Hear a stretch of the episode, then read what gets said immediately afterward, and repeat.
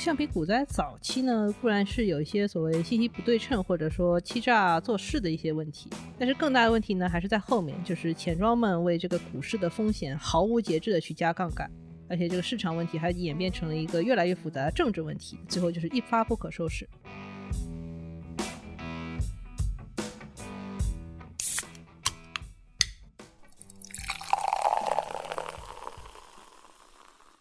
这里是商业就是这样。大家好，我是肖文杰。我是冰心。之前肖老师连着讲了两期他最钟爱的魔球话题啊，不知道大家感觉如何哦？反正他自己是真的爽到了。爽到了，爽到了！而且玄猫团队他也听到了那这两期节目，我们还加了个微信，就是让我再次感叹做播客真是太好了。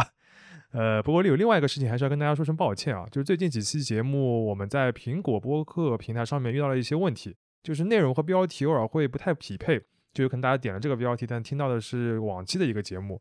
这个问题呢，我们已经跟官方报修了，呃，但暂时还没有解决。呃，我们会尽快的能够推进把它给解决掉，也请大家见谅。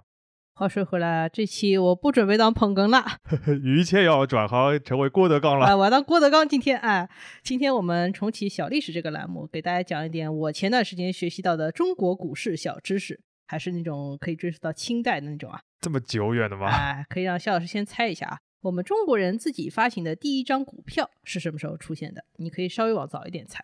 既然你都暗示是清代了，就我盲猜一个，一八四零年鸦片战争之后吧。就毕竟是教科书上面所谓的中国近代史的发端。肖老师这个方向是很对的，呃，时间略略早了一点，还是猜早了一点是吧？OK。嗯，中国人自己发行的第一张股票，实际上出现在一八七二年。这个来自于一家至今影响力都非常大的公司，叫轮船招商局。哦，轮船招商局的创始人李鸿章更加是大名鼎鼎，他是清代晚期最重要的政治家了。他在为轮船招商局筹集启动资金的时候，就尝试了发股票这种非常现代化的公司融资手段。所以说，李鸿章也被称为中国股票之祖，不是之父，是之祖哦。感觉像那个贴膜那个摊位里边给自己排那种名号，哎，越来辈分要越高越好，对吧？对。顺便一提啊，这只股票诞生时间比中国的第一张邮票还要早啊，那是很厉害了。不过大家应该都看过这一期的标题了，呃，上面写的是一九一零年。那这个一八七二年和一九一零年显然还是有一点距离的，而且好像也不是轮船招商局把大清搞亡的，对吧？哎，没错没错，凶手另有其人，搞得像柯南一样。哎，但是这是一个有点复杂的故事啊。在历史上，这场发生于一九一零年前后的大股灾有一个专门的词条，就叫橡皮股灾。它发源于一个国际股票市场上的一个真实的需求，当然还有一些投机炒作。这个风险呢，又在当时很不成熟的中国市场里面被进一步放大了。然后商场的压力呢，又传导到了官场上，所以在很短的时间内就造成了非常严重的后果。这个结果就是大清亡了吗？哎，这政权更迭这种事情啊，肯定有非常复杂的多重因素。但是橡皮股灾确实可以说是让清政府走向灭亡的导火索之一。所以从民国时期开始呢，就有人专门写文章分析和反思过这个故事。然后现代一些相关的学术论文就更多了。我看央视也专门拍过一个三集的纪录片。如果大家听完这期节目还想了解更多的话，非常推荐花点时间看一下，非常有意思。我们也应该也会列在 show notes 里边。对的，当然我们一直强调，我们是一个讨论商业事件和商业逻辑的节目，所以这些关于橡皮股灾的故事里面呢，我们对大清 亡了这个部分呢不会展开太多。主要呢还是关注其中跟商业最直接相关的几个问题。最重要一个问题就是在一九一零年，中国人是怎么炒股的？岳老师啊，在讨论炒股之前，我还是有个很重要的问题不吐不快。就是你前面说的这个橡皮股灾里的橡皮，是我们理解的那种文具吗？其实这里的橡皮指的不是那个文具橡皮擦啦，是一种很重要的工业原料——橡胶。橡胶树的原产地是南美洲，然后后来也广泛在东南亚种植。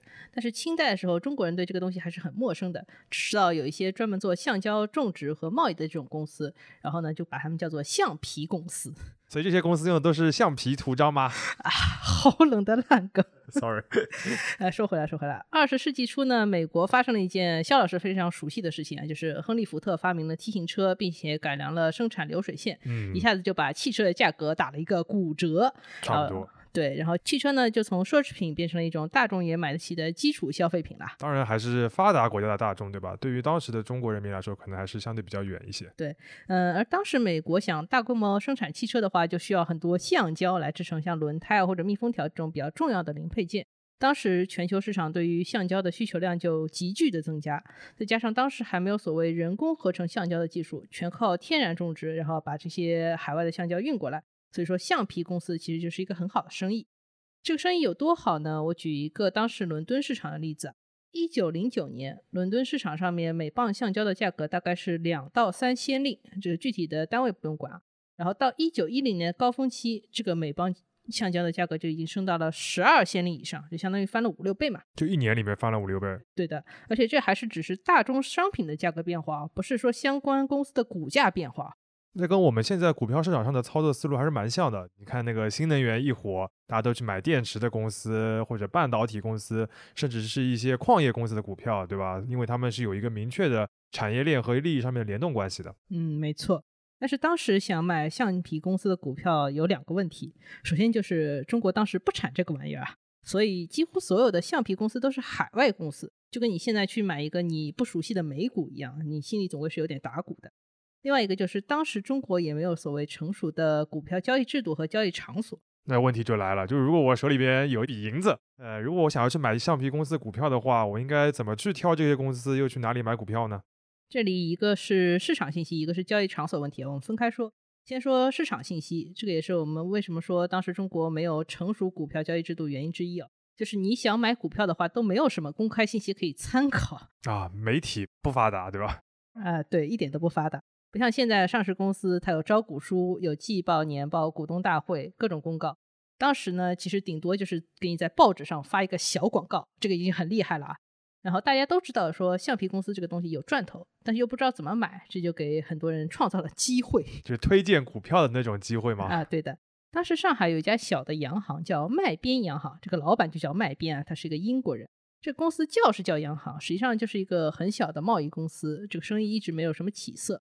麦边就想说，橡胶这么赚，要么我去搞一个公司卖卖股票，或许能够发财吧。所以他就在一九零八年呢，在河属东印度政府，这个这一听就是一些不知道哪里的政府啊，去注册了一家橡皮公司，叫兰格智拓殖公司，然后试图在上海市场上面去交易兰格智的股票。啊，我还是查了一下，这个河属东印度就是属于荷兰的东印度，就是现在的印尼群岛的那个地方，对吧？嗯，对的。现在也是一个很重要的橡胶的一个生产基地。嗯，其实，在一九零八年啊，上海除了兰格智这家公司以外，还出现了好几家可以用来交易股票的这种外国橡皮公司，这名字也都奇奇怪怪，什么 Perak 啊、Complon 啊、s e n a One 啊、Turblon 啊。反正都非常的南洋味，呃，对，就看这些名字就是嗯南洋味，啊，都是南洋公司嘛。整体上呢，中国人对于这种完全没有见过的东西还是很谨慎的，更不要说是买股票了。所以这些橡皮公司的股票呢，交易量都很小。也就是说，这些橡皮公司的股票一开始并不是很受欢迎。我们之前在节目里面也提到过，股市里面有一部分价值是由流动性来创造的嘛，对吧？你没有人来买这些股票的话，确实是蛮难做的。嗯，对了。麦边一看，哎呀，这又要读书了，这个不行。于是呢，他就有一部分天才般的才能就被激发出来了，就是打广告和搞氛围的那种才能。当时呢，他有个想法，就是他去上海的当时的中英文报纸上面买了很多版面来发软文，来宣传橡胶产业的光辉前景。其中有一篇万字长文叫《今后之橡皮世界》，这个文章本身不重要，就是疯狂的画饼，什么万亿市场、前景无量之类的，笑死了，感觉跟现在很多招股书啊，还有什么研报也很像的，都是画饼，对吧？只不过现在我们对于这些招股书都有明确的规定，你不能呃明确的有推荐，也不能做有偿的报道。从这点来看的话，卖边有可能现在去搞个广告公司，呃，赚头会比贸易公司要好很多。当然，卖边除了打广告，他还有另一手非常厉害的手段，就是搞氛围。这个说起来就有点类似于庞氏骗局啊。具体操作是这个样子的：卖边呢，先自己去银行贷了一点款，然后宣布我要给兰格智公司开股东大会。然后股东大会上面一边忽悠股东们说啊，我们产地又有好消息啦，产量要上升啦。然后另一边呢，就是给这些股东分红。然后每股面值是一百两银子的股票能够分红十二点五两。我靠，这么厉害的吗？而且每三个月还分红一次。这个在放在现在的话，这个利率已经是有点违法的这个程度了。对，反正是诱惑力是很大的。之后跟麦边合作的几家外资银行呢，又宣布股民拿着兰格志公司的股票就可以做抵押，在银行里面拿贷款，这个又显得这个兰格志的股票非常 solid，非常值钱，是吧？然后潜在的那些股民们就更心动了。等于是他一方面拿一些真金白银的分红，把这个事情炒得很热；另一方面又拉来像这种外资银行，感觉有背书的这种大的机构，让大家信任感上面也增强了，然后这个氛围就被炒起来了，是吧？对的。然后之后呢，又有几家开橡皮公司的洋行也学着兰格志这个玩法，也搞股东分红，而且分红力度比兰格志还要大。然后加上国际市场当时的橡胶价格确实是涨上来了。到一九零九年左右，上海市场对于橡皮股票这个热情就真的被点燃，真的有很多人去买这种股票了。哎，之前还不买，对吧？所谓昨日你对我爱答不理，今日我就叫你高攀不起。那么接下来很重要的问题就是，如果我是一个当时持银子观望的这个潜在的股民，我到底怎么去跟风呢？怎么去买这个橡皮的股票呢？因为再不买的话，都要买不起了呀。啊，现在大家交易股票啊，都是要通过券商、交易所和交易系统来完成的。然后你有可能中间被抽一点手续费啊，但是你觉得这个肯定能买得到，对吧？但是二十世纪初，普通人买股票主要就是去洋行。洋行这个感觉就像你去商店买东西一样，你一手交钱，然后洋行就把这个股票权证就一手就给你了。然后洋行呢会把你这些买股票的资金放在一个专门的银行账户里面。这些银行呢很多也都是外资银行。所以，除了我们前面说的广告啦、分红啦这种炒作手段，能让普通中国人放心的，还有一点就是涉及这些橡皮股票交易的，很多都是有名的大洋行和大银行。这个就像夏老师前面说的，他们的名声也可以视作一点担保啊。这个听上去都不像是现在我们这种那个证券交易所里边的二级市场的交易了，都有一点像直接买这个公司的股权，像一级市场一样的干股、干股、干股直接到手。那是一张真正的股票，真正的股票。OK。对，不过外国人很精啊，他发现你中国人越信这个，我就越要利用这个。有另外一家就是不是很好的公司叫祥茂洋行，就干过这种事情。祥茂洋行当时代理了一家橡皮公司的股票，然后他们要求所有的认购者在某一天都要去汇丰银行缴款，才能把这个股票这张纸拿回来。结果当天啊，除了股民，汇丰银行门口还挤了一大群祥茂洋行请来的托，据说一些是一些流氓啊。然后门一开，这所有人都挤着进去交钱，甚至直接在门口就打起来了。这个场面十分的混乱，吓得汇丰就直接关门，说我们今天暂停营业吧。然后祥茂造完事以后呢，又假惺惺的说啊，这个是因为认购的人实在太多了，我们决定按比例缩水给你们。比如说你之前想买一百股的，我只能给你十股，这个多的钱呢，我可以退款给你。哇，纯粹的饥饿营销，还是比较 low 的那种。嗯，对的。现在这种新股好歹还抽抽签，对吧？看看中签率，基本就不用做梦了。但是按照这个操作来看的话，是妥妥的这个操作市场。哎，没错。但是当时的股民呢，确实是比较疯狂的，无论如何我都要买得到。所以到一九一零年的春天，整个上海市场上基本上就是啥都不聊了，只聊橡皮股票。当时呢，市场上已经出了一些简单介绍橡皮公司的这种小册子，其实就是荐股书，目录销售吗？啊，这些书呢，不仅本身价格就很贵，内容呢也没有什么东西，而且买之前呢，你还要预约。OK，就是为了买这个目录都要花钱。对的。然后呢，为了买真正股票呢，你可以想象，就是普通的股民基本上就要把你的口袋都要掏空，而且你还要各种找门路托关系才有可能买得到嘛。已经到了这种氛围了吗？对的。然后一旦买到了股票，这个情况就很不一样了。这一方面很很容易理解，就是有人会直接从这些股东手里面再抬高价格去买嘛。另外一方面就是我们前面已经说到了，就是跟这些橡皮公司合作的银行呢，有些是直接接受你拿这个股票去抵押去贷款的。然后你带来的这个款呢，又可以去买橡皮股票，这个就很有意思，就是相当于不断的去给自己加杠杆。你如果本金不太大的话，你也有机会拿到很高的收益，就相当于整个市场就很快的形成一种投机的氛围。哇，这个融比现在的这种融资融券要也很多啊，也可以想象这种市场氛围下面，这个橡皮股票的股价肯定是一飞冲天了。嗯，没错。我们现在再回过头看一下兰格志的股票。一九零八年，兰格志的交易价格是每股六十两，它这个显著是低于它的票面价值的。到一九零九年五月份，这个股票是每股一千一百六十两，我靠，这个相当于涨了十八倍多啊！嗯，然后到了一九一零年五月，也就是又过了一年，它继续涨到了每股一千六百五十两，这个价格的波动已经远远超过了橡胶本身的价格波动了。这已经属于是很疯狂的一个数字了。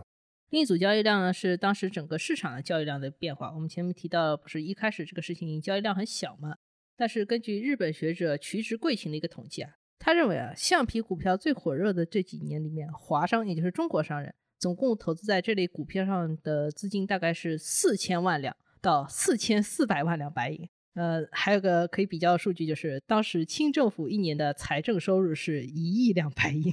那这个股价还有这个资金量的规模，真的是非常危险了。因为很多人都是加杠杆进去买的嘛，就如果你这个股票不继续涨的话，后面的引发的问题就应该很严重了。前面我们讨论的很多问题还是股民的问题，就是股民加杠杆以及股民有没有可能把这个贷款还上的问题嘛。其实还有另一路更加重要的买家，就是钱庄和银行啊，就是散户是不可能达到什么一半的年财政收入这种水平的。呃，主要还是机构投资者进来。呃，简单来说就是橡皮股票这个机会确实是太诱人了，然后就把这些手里确实有钱的机构投资者也吸引到下场了。钱庄和银行为什么分开说呢？钱庄就是中资背景的，基本上就是民间的借贷机构，然后很多是小规模的，当然也有一些全国连锁、实力雄厚的大钱庄。银行的话，主要是是前面提到外资银行嘛，外资背景为主，比较规范，钱也更多。在炒橡皮股票这件事情上呢，虽然说中资外资一样投资啊，但是中资钱庄热情呢，总体来说是比外资银行更高的。他们是怎么参与市场呢？一种方法就是前面提到的，我借钱给股民，然后有些股民是信用贷款，有些是钱庄直接收他的橡皮股票或者其他实物做抵押贷款嘛。另一种就是这个钱庄自己下场直接买股票。因为有些钱庄的老板啊，虽然是中国人，但是他同时也是洋行里面的买办或者是银行的高管，就职务上的便利。哇，这个便利在现在的话也是属于不合规、不合法的这种行为。反正是非常便利啊。OK，有一个人我们后面还会提到啊，他叫陈毅清，现在这里先提一下。陈毅清手里呢就掌握着几个规模很大的钱庄，其中最大的一个叫正源钱庄，剩下还有两家比较大的叫千余和兆康。而且他同时还是茂和洋行、新启昌洋行和利华洋行的买办。身兼这么多职位的这位陈毅清，有可能他觉得不靠左手倒右手赚点钱的话，都说不过去了，是吧？那这个里边有一个问题啊，我还是想要问一下，就是钱庄拿来放贷的钱，都是他之前这些储户存进去的吗？他没有一些别的资金来源吗？啊，这个就比较微妙。很大一部分钱呢，确实是储户之前就存进去的，但是还有两种情况。一种就是中资的钱庄从外国银行那里拆借过来的，这个拆借本身没有什么问题啊，在现代银行系统里也算是很常见的一个情况了。但是另一种风险就比较大了，就是钱庄自己会开很多空头支票，哦不对，空头银票。OK，哎，你只要不拿着这个银票来兑现，其实就没有问题，对吧？但是如果你一旦挤兑了，这个钱庄很快就玩完了。包括股民也会受到这个风险的影响，因为他其实也是拿着中资钱庄的一个银票去洋行和外资银行这个柜台上面去买股票的，而外国人如果拒收这个银票，这个风险就很大啊。其实这种就是已经是风险或者说杠杆比较大的这种那个金融的工具的话，对于像钱庄、银行这种机构来说，它应该是严格限制的，就算你要搞，也应该是搞一小部分。他听上去，他们那个时候已经搞的是非常野的了。那对，就是玩很大嘛。前面我们其实一直在讲风险嘛，这个也都是因为当时的整个中国的金融行业制度非常不完善。对对，就是基本上是没有制度。对，这都不是有漏洞的问题了，是没有几个地方是不透风的，是吧？哎，对。然后另外一个就是中外的话语权也有差异，包括说信息差也是蛮大的。然后橡皮股票呢，又是一个非常明确、大家都知道的投机机会，就搞得整个市场都很贪婪。可想而知啊，这个事情就很容易往最快的方向发展了。然后到一九一零年夏天，整个市场就要为之前这一轮疯狂付出非常惨痛的代价了。那要不来说一下吧，就一九一零年到底发生了什么？嗯，前面我们不是提到说橡胶的一个主要需求方是美国嘛？在一九一零年的六月底，美国突然宣布了一个货币紧缩政策，同时还限制了橡胶的消费。所以当时国际市场上的橡胶价格以及橡皮公司的股票呢，就是应声下跌。呃，一听说这个行情不好了，兰格志公司的这个卖边就迅速的收拾细软跑，带着自己的银子逃回英国去了。哇，这个啊，真的是，呃，对他就是这么一个人，他肯定是觉察到有很多问题嘛。一方面，如果股价继续下跌的话，他作为这个公司的负责人，之前闹得这么大，肯定要找麻烦的。另外一方面，就是当时交易股票这些橡皮公司呢，因为种植园远在南阳，很多也确实有虚假 宣传的问题。嗯，举一个例子啊，当时南阳的一家报纸叫《海峡时报》，现在也还在的一家很厉害的报纸，做过调查，他们发现有的橡皮公司为了应付检查，会把树枝插到土里，冒充是 小树苗。OK。还有的公司说，我这块地其实说是种满了树，但是你去现场一看，可能发现只种了一半。更加普遍的一个问题就是说，这个种植园里面的橡胶树啊，年份不足、产浆量不足等等等等。啊，就是稍微一审计出来，这个就出现很多问题，对吧？这个你讲了这些例子的话，我都有点怀疑这个兰格芝公司是不是个单纯的皮包公司，他们到底有没有在种橡胶啊？嗯，他们确实有在种橡胶，而且这公司还蛮厉害，就是之后一直存续到了一九二几年吧，就也不是完全的皮包公司。对，就是它没有完全的纯骗，对吧？它种还是种了的，就是骗是骗了一点。对，就是，但是整个市场上每家都在骗一点。OK，嗯，如果市场整个行情比较好的话呢，这个每家都骗一点，影响可能也不会特别大。但是行情一差，然后这些问题再被披露出来的话，这个市场的信心一下就绷不住了。当时股民的信心可能还稍稍好一点，毕竟现在还是有人会觉得说下跌只是为了继续上涨做准备。不，好吧，啊，呃，但是机构投资者一看，这个头牌公司的老大都跑路了，这还怎么玩？这个里面最着急的人之一呢，就是我们前面提到那位中外通吃的金融家陈毅清。陈毅清当时的正源钱庄，首先自己买了大概三百万两到四百万两的橡皮股票，这个账面就有非常明确的直接损失了。其次就是正源钱庄通过跟其他的小钱庄结盟，以及从外资银行借了一点钱，然后就发了很多很多银票借给股民去炒股，然后呢，这些银票很多又落回到了外资银行手里。股市一跌以后，这些外资银行不仅要抽贷，你之前借我的钱要提前还给我，而且呢还要说你的银票是不能在我这里兑现的。这等于是双重打击，对吧？一下子把他这个现金流就全都抽干了。要对，呃，当现金流危机是很大的，但是陈星有一个更大的危机，就是他当时拿来炒橡皮股票这些钱里面有两百一十万两是来自于当时的川汉铁路公司。这个川汉铁路公司呢，一听就是个铁路公司嘛，它这个钱是用来造铁路一个工程款。这笔钱呢，原来是川汉铁路住户总收支，你可以想象成一个 CFO 啊，这个 CFO 叫施典章来保管的。按照规定呢，这个钱其实不能拿来炒股，这个炒股因为风险太高了嘛。但是施典章也很眼红，当时上海市场上橡皮股票这个投资收益率，他就破了规矩，把钱放到了陈一新的钱庄里，然后这个白手套帮他拿到市场上去炒橡皮股票。后来施典章自己胆子也大，他就再挪用了另外七十万辆工程款，自己买了兰格芝的股票。那非常可以想象了，就如果这个橡皮股票的价格一跌的话，陈毅清真的是慌的一批。嗯，他真的是慌的一批，因为一方面他自己的钱庄炒股都快炒破产了，然后如果这个时候施典章还说你把这个两百一十万两的本本金给我还出来。那这个不单单是破产的问题了，就相当于这个时候陈一清已经不是站在悬崖边了，他纯粹就是一只手可能就一根手指头搭着悬崖，就马上就要掉下去了，差不多是这种感觉了。对，然后他最后去想到能抓的一根救命稻草呢，还是外资银行。他是跑去跟外资银行商量说，你首先不抽贷不挤兑，其次是能不能再借点钱给我，把股民给稳住。想的也太美了。哎，外资银行你听，好嘛，你这个中国钱庄都要完蛋了，绝对不帮你。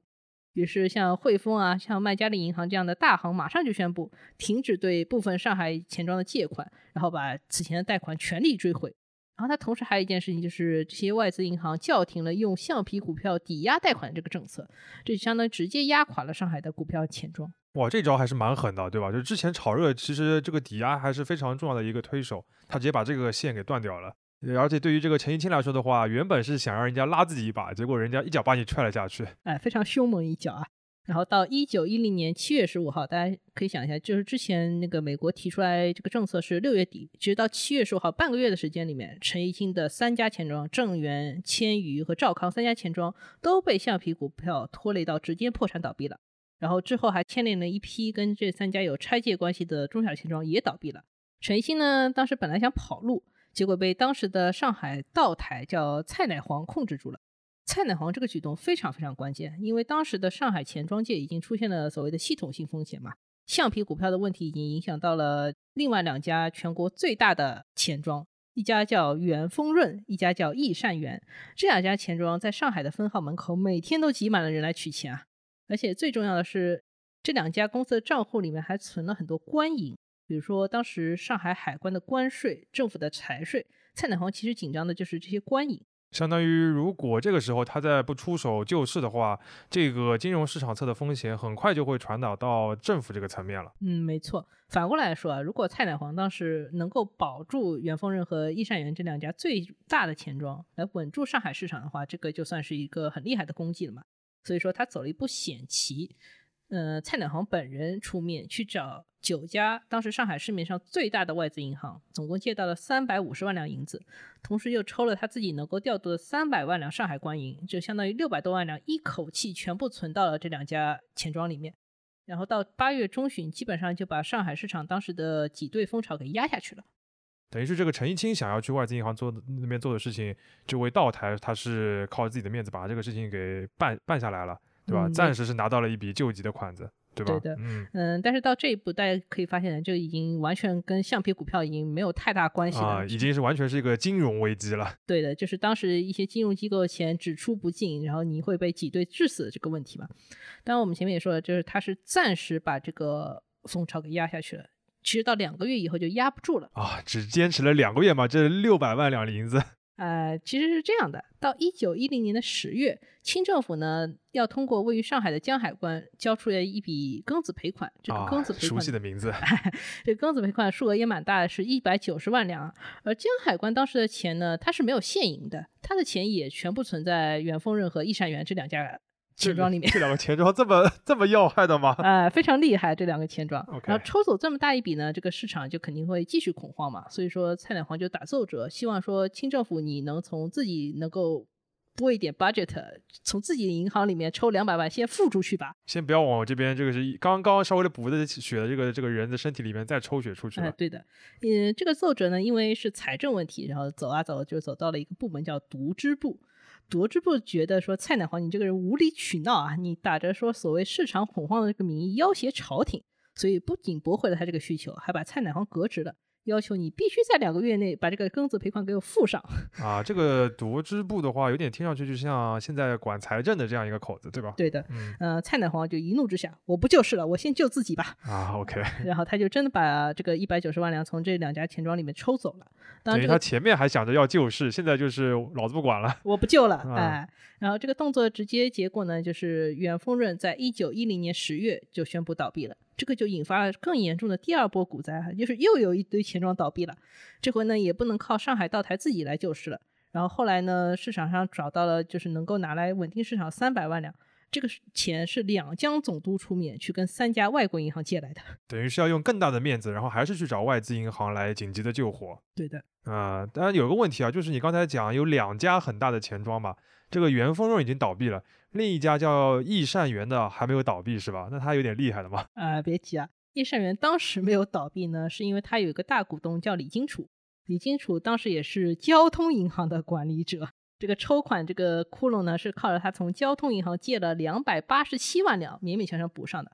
顺便一提啊，李金楚这个人最重要的身份其实跟这个交通银行和益善园都没有关系啊，他其实是我们节目。前面提到李鸿章的侄子，OK，好吧，哎，然后时间到了一九一一年，当时交通银行的主管部门叫邮传部，迎来了一个新任尚书，叫盛宣怀。盛宣怀这个人也非常有名啊。盛宣怀当时是新官上任三把火，他为了打击在交通银行系统里面袁世凯的势力，盛宣怀就说我要彻查交通银行的账目。眼看这个事情马上就要败露了，李金楚就决定说，我把这笔周转款抽回去吧。所以易善元到一九一一年的三月也就撑不下去了。因为远丰润和益善园，我们前面都提到，它是全国级的连锁钱庄，这个股灾就升级到了第三步，就直接引发了一个全国级的金融风暴。全国各大工商城市，比如说北京啊、汉口啊、广州啊，其实都陷入了一片恐慌之中。等于这个股灾从证券市场，然后传导到了上海的金融市场，然后进一步扩散到了全国的金融市场。没错。刚才岳老师都已经提到一九一一年了，这个时间线的话，我看大清差不多也快完了，是吧？呃，这部分还是要说回到之前川汉铁路公司被拿去炒股的这个工程款。呃，施典章这个人挪用工程款这件事情很快就败露了嘛，所以当时铁路公司的一部分股东就一边在那弹劾公司，一边在那追账。就他们很快就发现说，这个二百一十万两放在钱庄的部分，首先已经没了，一点都没了。其次就是施典章自己不是挪用了七十万两去炒兰格志股票嘛，然后现在这个股票价格缩水到了三十万两，这个两部分一加，等于公司当时损失了两百五十万两，嗯，就基本上没什么钱了。急需政府来救助嘛。因为受到橡皮股灾牵连的呢，还有另外一家重要的铁路公司叫粤汉铁路。而粤汉铁路和川汉铁路这两家公司呢，都属于前面提到邮传部的 管辖范围。这个邮传，你要不要跟大家解释一下是哪两个字啊？呃，邮电的邮，传播的传。OK，就反正他是当时管铁路的。嗯，他是管道路、邮政、海关，反正管的是蛮多的，是一个基础建设部，是一个非常重要的部门啊。所以盛宣嗯怀当时的权力是非常大的。然后他也是负责说要把这两家公司国有化来收购的。等于是他想的一个救急的办法，就是把他们给国有化了。嗯，但是他当时拿出来的解决方案呢，怎么说呢？就是厚此薄彼，就是他对粤汉的股东是比较好的，粤汉的股东能够拿回他们当时买股票的大部分的本金，剩下部分呢可以转成无息国债，国债也还可以嘛。但是川汉的股东啊，不仅他们的股票基本上就变成了废纸，然后盛宣怀还说我要把你们这个公司账面上资金全部都抽走。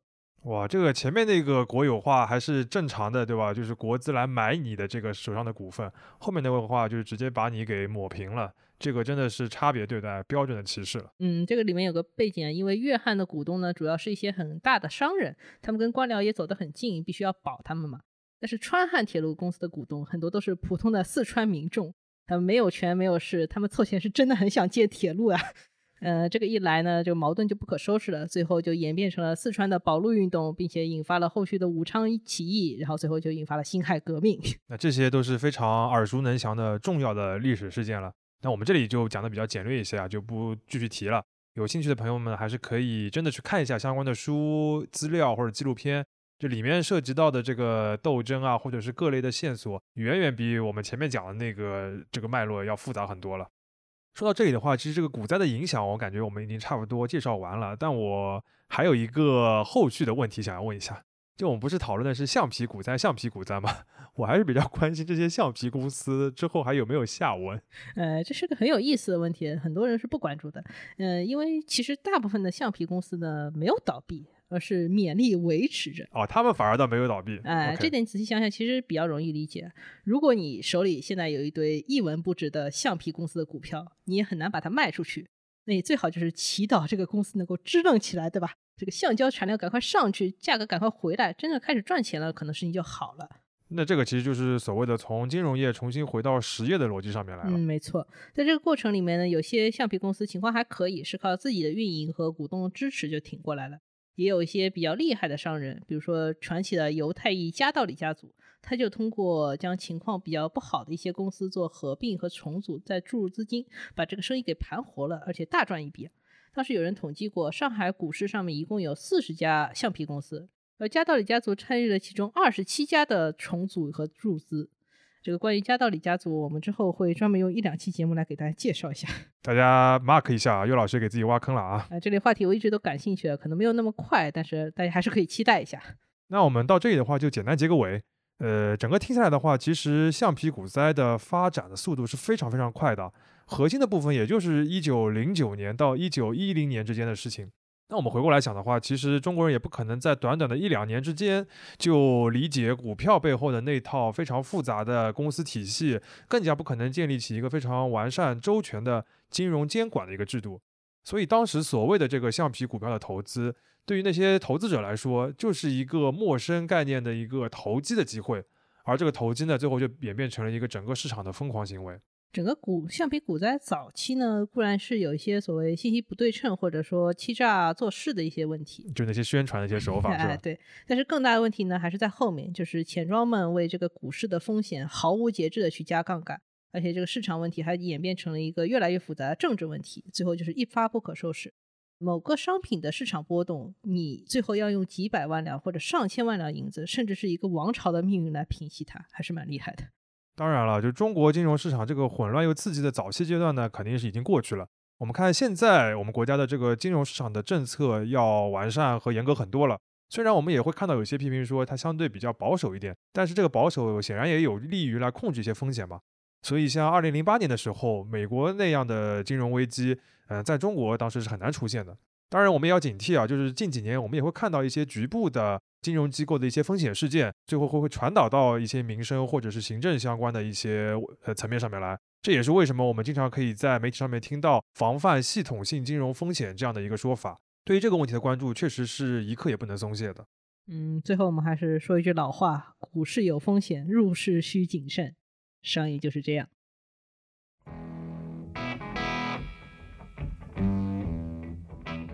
感谢收听这一期的《商业就是这样》。你可以在苹果播客、小宇宙、喜马拉雅、网易云音乐、QQ 音乐、荔枝等平台收听我们的节目。微信公众号“第一财经 eMagazine” 也会推送每期节目的内容。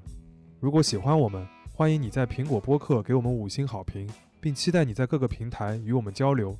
尤其欢迎分享你感兴趣的话题。下期见。